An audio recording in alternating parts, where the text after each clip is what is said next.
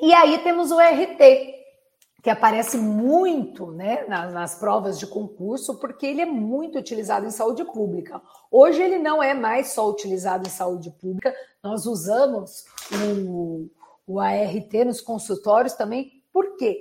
Porque é uma técnica que tem um respaldo científico, uma evidência científica, um sucesso clínico muito grande. Lembrando que é muito importante que vocês saibam que o ART não é a técnica de remoção de cárie em si. O ART é uma filosofia que engloba educação em saúde, engloba a prevenção e o controle da doença. Então, não é só a técnica em si de remover o tecido cariado e colocação de um número de vidro. Ele engloba a educação como um todo. E o termo traumático se refere à ausência da sensação dolorosa. Por quê? Porque para fazer o RT, que é o tratamento restaurador traumático, vocês também vão encontrar com a sigla TRA, tá? Então, nas provas existe essa variabilidade. Tem banca que na mesma banca pergunta de maneiras diferentes, que eu já vi isso também. Mas o termo atraumático se refere à ausência de sensação dolorosa. Por quê? Porque você não usa o autorrotação, você usa curetas afiadas para remoção do tecido infectado. Então, como você não gera calor, não faz pressão, não tem água, você não, não faz mudanças na hidrodinâmica da dentina. Então, você não tem essa sensibilidade, então não precisa anestesiar. Como não precisa anestesiar, você não precisa de nenhum aparato tecnológico para realizar essa técnica.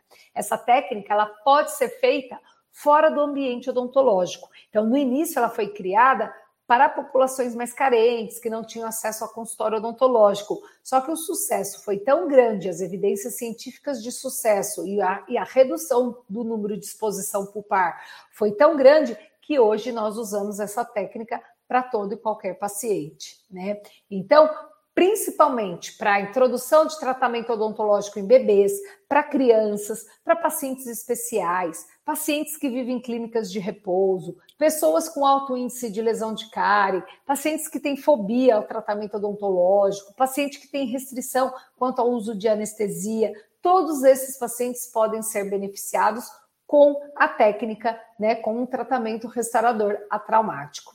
E para o, tra o tratamento restaurador traumático, preconizado pela Organização Mundial de Saúde, o material de eleição é ionômero de vidro, tá? É claro que no seu consultório você pode utilizar outros materiais, você pode utilizar compômero, você pode utilizar resina composta após a remoção da dentina infectada. Mas o preconizado pela Organização Mundial de Saúde, que eu brinco que o RT raiz, é com cimento de ionômero de vidro. E hoje nós temos no mercado cimentos de ionômero de vidro excelentíssimos, né? Que também podem ser utilizados. Mas na técnica Organização Mundial de Saúde é o ionômero de vidro convencional, tá? O quimicamente ativado de alta viscosidade, porque aí ele acomoda bem ali naquela cavidade. Geralmente concurso pede o ART raiz, tá? E alguns até especificam nas questões que é o preconizado pela Organização Mundial de Saúde. Por que, que o ionômero é o material escolhido? Porque ele libera flúor, né? Ele tem uma adesividade química à estrutura dental, que ele adere bem, e ele é biocompatível. Então, ele é o material de escolha. E como se faz a técnica da remoção do tecido cariado no RT? A gente faz isolamento do campo operatório, então não usa isolamento absoluto, pega as curetas afiadas, geralmente as de tamanho 17 e 18, remove o tecido infectado, mantém o tecido afetado, ou seja, começou sair lascas para remoção. Limpa o dente com uma bolinha de algodão e água e depois pega o líquido do ionômero de vidro, que é o ácido poliacrílico, e limpa ali aquela cavidade, né, para remoção do smear layer.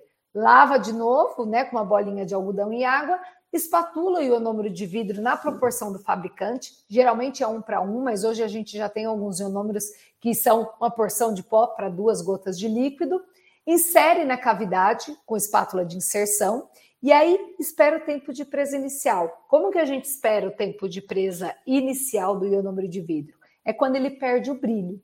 Então ele vai perdendo o brilho, você passa vaselina na sua luva e faz a pressão digital, né? Que é a condensação digital. Para quê? Para que aquele ionômero de vidro acomode na cavidade e também não fique ponto de contato prematuro. E aí é só proteger o material com verniz que acompanha o ionômero de vidro, porque o ionômero de vidro ele é um material hidrofóbico, ele sofre cinérese e imbibição, então precisa dessa proteção. Mas é uma técnica bastante simples, com muito sucesso e bastante evidência clínica.